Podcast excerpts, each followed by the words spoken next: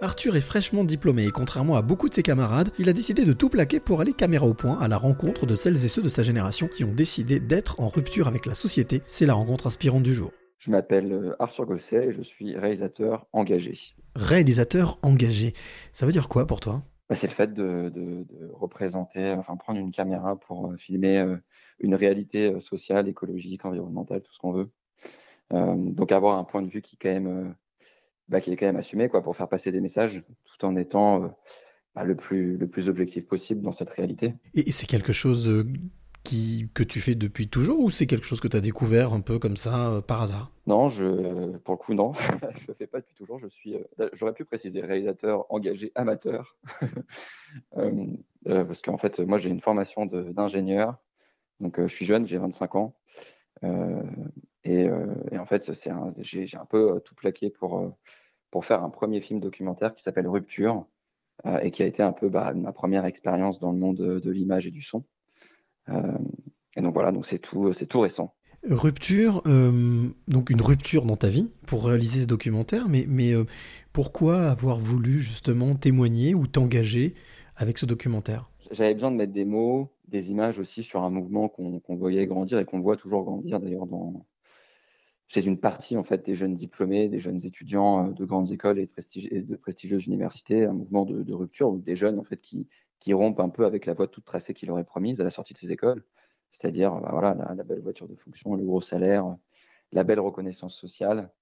Euh, euh, et, en fait, on a tout un mouvement de jeunes, y compris moi, parce que j'en fais partie, qui décident de sortir un petit peu de ce cadre-là pour expérimenter d'autres manières de faire, quitte à bah, quitte à, être déclassé socialement ou à se retrouver dans une forme d'insécurité financière. Donc en fait, c'est des ruptures, euh, c'est ce qu'on peut. moi, j'appelle ça des ruptures parce que c'est des ruptures avec, euh, avec un, chemin tout tracé euh, qui engendre des ruptures avec l'entourage, avec les écoles, avec les entreprises aussi. quoi. Qu'est-ce qui, selon toi, peut expliquer justement ce, ce, phénomène de rupture ou en tout cas de, de changement de cap ou de changement de rythme? Alors je pense qu'il y a plusieurs phénomènes qui l'expliquent et la rupture est unique est toujours différente en fait d'un individu à l'autre, euh, avec des, des, motivations qui vont différer. Là, pour le coup, les jeunes que j'ai suivis, euh, c'est clairement une rupture qui découle de, l'urgence écologique et sociale. Donc, c'est des jeunes qui ont pris conscience euh, de, l'urgence dans laquelle on se situe aujourd'hui et qui, en fait, ont commencé à se questionner non seulement sur les études par lesquelles ils passaient, et donc à, souhaiter avoir plus, notamment, d'enseignements liés aux, enjeux écologiques et sociaux, euh, et puis qui se sont questionnés en fait sur, les parcours de vie euh, vers lesquels ils étaient, étaient destinés. Euh, en disant, mais en fait, non, c'est pas là-dedans que je me reconnais. Moi, j'ai, il faut que j'expérimente autre chose qui fasse plus sens pour moi. Donc, c'est une quête de sens, une quête d'impact aussi. et après, ce qui les a poussés à rentrer en rupture, c'est, je pense, une forme d'urgence. C'est-à-dire qu'on est une génération qui a grandi dans une forme d'insécurité, avec tout ce qu'on peut savoir, le, le, 11 bah, septembre, les, crises financières, aujourd'hui la crise écologique qui est un petit peu au-dessus de tout et du coup qui a poussé, euh, qui pousse ces jeunes-là à, faire des choix de vie euh, jeunes en fait tôt, euh, donc pour sortir un petit peu de, cette voie-là toute tracée quoi. Qui dit rupture dit prise de conscience, tu l'as dit, mais qui dit prise de conscience dit déclic. Quel a été le déclic pour toi? Tu veux dire le déclic pour faire ce, pour faire ce film ou Faire ce film et pour être en rupture, parce que tu le disais, toi-même tu, tu, te considères aussi en rupture. Le, le déclic, en fait moi j'ai pas eu un déclic, ça a été vraiment un cheminement personnel j'ai forcément eu, j'ai eu des petits événements qui m'ont fait prendre conscience euh, de, choses, de l'urgence d'une certaine manière. J'ai notamment bah, des documentaires, je suis assez sensible. J'ai vu un super film, un super documentaire qui s'appelle Cowspiracy, qui parle de l'impact écologique de la consommation de la viande. Et je l'ai vu en 2015, donc là, ça a été un gros, un gros déclic parce que je me suis rendu compte de la puissance des lobbies, même dans les, même dans les démocraties euh, comme, comme la France, euh, des, des, lobbies, en l'occurrence agroalimentaires.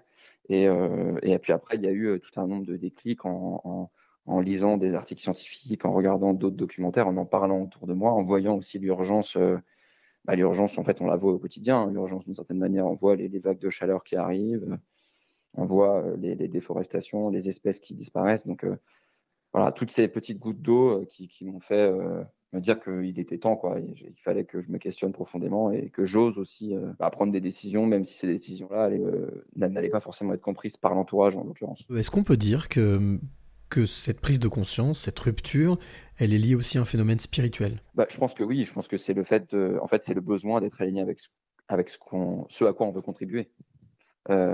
et, c'est vrai qu'il y a un des jeunes que j'ai suivi qui s'appelle Maxime, qui, lui est diplômé de Sciences Po et qui a choisi notamment un moyen d'expression, la désobéissance civile. En fait, lui, il dit souvent, de toute façon, c'est simple, c'est soit on fait partie de la solution, soit on fait partie du problème. Et si on fait pas partie de la solution, c'est qu'on fait partie du problème.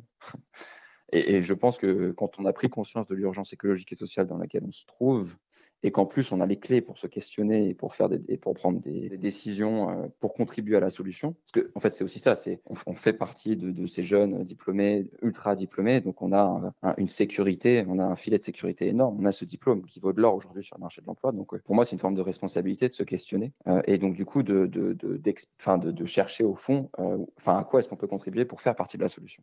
et en fait je pense que quand on a pris conscience de l'urgence, enfin en tout cas personnellement je ne peux pas, je n'accepte plus de contribuer ne serait-ce qu'un dixième de mon temps euh, au désastre écologique et social. Donc oui, c'est une quête spirituelle parce que c'est un besoin de se, de, de, d'être aligné avec ce qu'on pense en fait. Je pense de se retrouver, de plus être dans une forme de déni et de se dire ok bah là je contribue à ce que je, ouais, à, à la solution quoi. Alors Arthur, j'ai envie de te, poser cette question qui est une récurrente dans ce podcast. Quelle est la, clé que tu aimerais donner ou transmettre à celle ou celui qui t'écoute maintenant? C'est euh...